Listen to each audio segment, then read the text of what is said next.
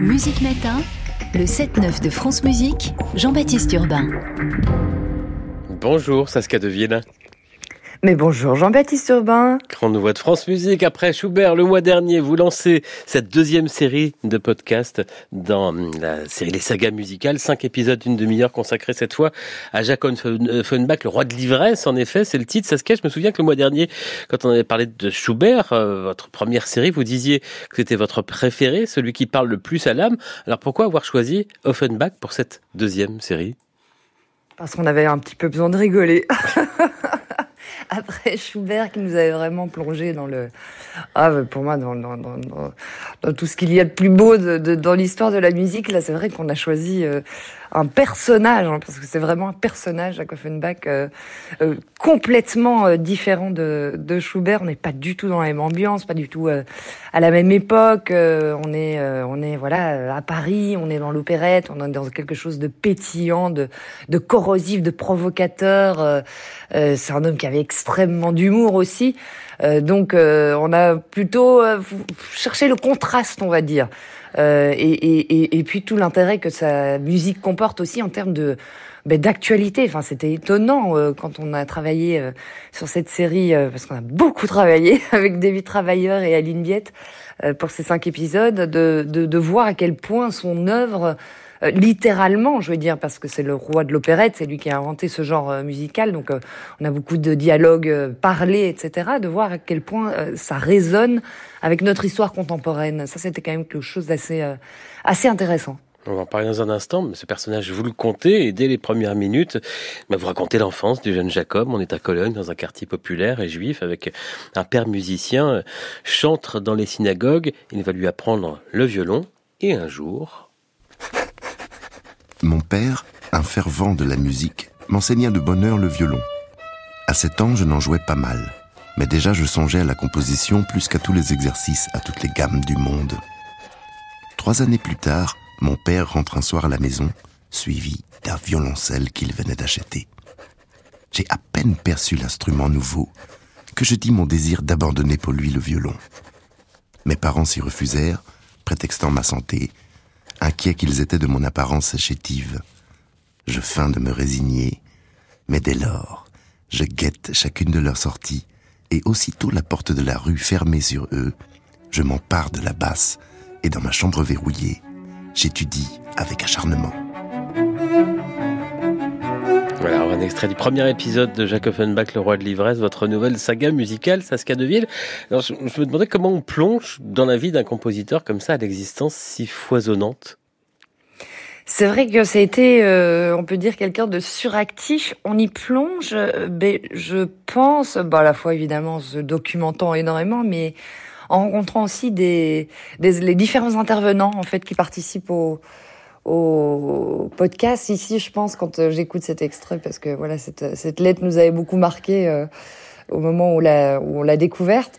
Euh, je crois que c'est Anne, Anne Gastinel, la violoncelliste, qui a, qui a participé au, au, podcast, qui me disait, mais c'est marrant, enfin, et qui le dit d'ailleurs dans le podcast, euh, on, on, peut dire que ce petit garçon, ben, entre guillemets, c'était déjà un sale gosse, quoi, qui, qui avait un cadre et qui a tout de suite, euh, voilà, voulu en sortir, euh, malgré l'opposition de ses parents quant au fait de, d'apprendre le, le violoncelle. Il y, a, y a Bruno Philippe aussi qui, qui intervient, qui est violoncelliste qui me qui, qui rebondit aussi là-dessus en disant mais aussi ce qui est intéressant c'est que pourquoi euh, il ne pouvait pas faire de violoncelle C'est parce qu'il avait un physique euh, fragile, chétif, mais euh, justement, il a choisi un instrument super imposant pour dire, ben moi, je peux le faire et et, et, de, comparer ça à des, à des grands joueurs de foot, Antoine Griezmann, Lionel Messi. Euh, qui sont euh, les, les, joueurs les plus euh, les, les, meilleurs au monde, mais qui étaient refusés dans un premier temps dans un grand club parce que parce qu'ils étaient ils n'avaient pas les critères physiques pour pouvoir les intégrer. Donc donc c'est cette niaque de Jacques Offenbach qui se dégage de ça. on a discuté aussi évidemment avec Jean-Claude Dion qui est historien que vous allez recevoir tout à l'heure, Jean-Baptiste, avec Jean-Christophe Keck qui est chef d'orchestre et musicologue, grand grand grand spécialiste d'Offenbach, avec Stéphanie Doustrac qui est chanteuse lyrique que vous connaissez, euh, euh, qui, euh, qui a incarné plusieurs de ses personnages, avec Hervé Niquet qui a dirigé plusieurs de ses œuvres. Donc on s'est vraiment baladé d'invité en invité. Euh, pour justement euh, connaître toutes les facettes du personnage, que soit effectivement le, le bouffon, on va dire, hein, l'homme corrosif qui, qui a vraiment singé dans ses opérettes l'empire de Napoléon III, mais tout comme l'homme sensible, sensible à ses personnages, à à l'âme humaine. Euh, un homme très amoureux de sa femme, un gros fêtard. Enfin, il y, y, a une palette de Enfin, sa vie est en fait assez géniale et c'est vrai qu'on se disait en équipe, genre on est, on aurait rêvé de le rencontrer parce que ça avait l'air de quelqu'un de, enfin, d'extrêmement joyeux, d'extrêmement festif et ça nous a fait au vu de l'actualité, qui est quand même pas toujours joyeuse, Jean-Baptiste, on va pas se mentir, euh, ça nous a fait un bien fou en fait d'avoir ce, cet homme-là euh, qui nous a tenu la main pendant cinq semaines et qui nous a, euh, bah, qui nous a fait rire. Un personnage facétieux dans la saga, vous évoquez son entrée notamment comme violoncelliste à l'orchestre de l'opéra comique où il s'ennuie, alors il se trouve des occupations. Une des principales, c'était avec son voisin de pupitre, euh, Seligman. Ils avaient trouvé un petit jeu c'est-à-dire que chacun jouait une note sur deux de la partition. Alors bon, dans les passages lents, pourquoi pas, mais dans les passages rapides, ça, posait quelques problèmes. Ce qui fait que le chef d'orchestre était foudrage, ça, ça, se passait très très mal. Et Offenbach avait des amendes, à l'époque on donnait des amendes, ce qui fait qu'on sait que des fois les, fins de mois se terminaient par des salaires négatifs. C'était pas une bonne affaire pour lui. Autre chose, pendant une répétition, il avait accroché les lacets des souliers de ses collègues à leur pupitre, discrètement. Je sais pas comment il avait fait, il était passé sous les chaises, je sais pas. Bon, quand ils sont levés, évidemment, tout est tombé. On sait aussi, une de ces grandes facéties, c'est qu'un jour, on a trouvé Offenbach sur scène, euh, en représentation, euh, alors qu'il n'était pas censé y être. Voilà un extrait de ce podcast avec la voix de, ce chef Jean-Christophe Kek que, que, vous évoquiez, euh, Saskia, un facétieux, donc un humour qu'on trouve dans sa musique, tout en étant très sérieux, très minutieux, très prolifique aussi. En quoi c'est un personnage à plusieurs facettes en travaillant sur Jacques Offenbach? Euh, pour plusieurs raisons. Euh, c'est, en fait, il avait, il est, il est étonnant. Cet homme-là, c'est quelqu'un qui n'a peur de rien, ni de personne, euh, pas même des autorités.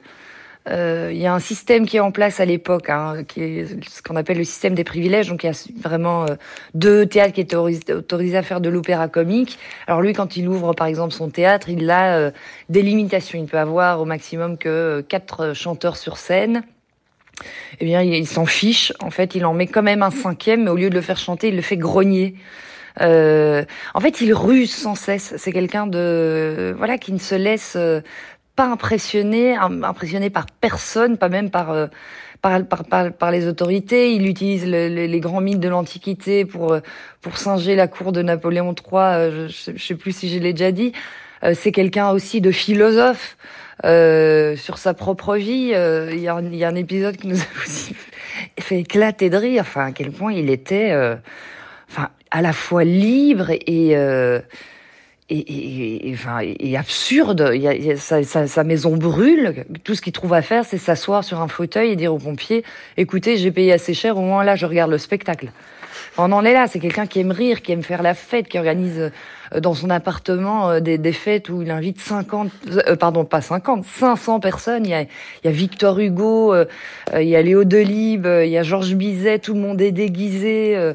Enfin, c'est, en fait, c'est, il est dans l'excès il est dans la provocation. Euh, et à la fois, c'est ça qui est intéressant et, c'est peut-être quelque chose qu'on a moins exploité dans le podcast parce qu'on avait tellement de matière, donc j'en profite là pour le dire. Mais c'est vrai que c'est de la musique qui paraît simple comme ça quand on l'écoute de, prime abord, mais qui est redoutable à, à chanter. J'en discutais avec euh, avec Hervé Niquet ou avec euh, avec Stéphanie Doustrac, c'est extrêmement difficile justement d'être sur cette, cette, de trouver le juste équilibre en fait entre euh, le côté euh, extrêmement satirique, l'humour qui est euh, qui n'est jamais grossier, hein, qui reste toujours assez fin, mais mais voilà, où est-ce qu'on se place là-dessus? Et, et techniquement vocalement pour les chanteurs, c'est redoutable. Donc c'est, on est à la fois sur le parler chanté. Hein. L'opérette, c'est vraiment ça, c'est des dialogues et puis des passages chantés qui alternent. Euh, c'est c'est c'est c'est c'est redoutable en fait. C'était vraiment un, un grand compositeur. Saskia Deville et cette redoutablement euh, addictive saga musicale, nouvelle série Offenbach, le roi de l'ivresse, cinq épisodes d'une demi-heure. C'est disponible, là, déjà, sur le site et sur l'application Radio France. Bonne journée, Saskia, merci. Merci à vous, Jean-Baptiste, et puis bonne journée à tous nos auditrices et nos auditeurs. Et Merci. parmi- merci beaucoup. Et parmi les intervenants, euh, vous les citiez, euh, vous la citiez, la violoncelliste Anne Gastinel. Elle joue ici avec Xavier Phillips, ce duo pour deux violoncelles de Jacques Offenbach, naturellement.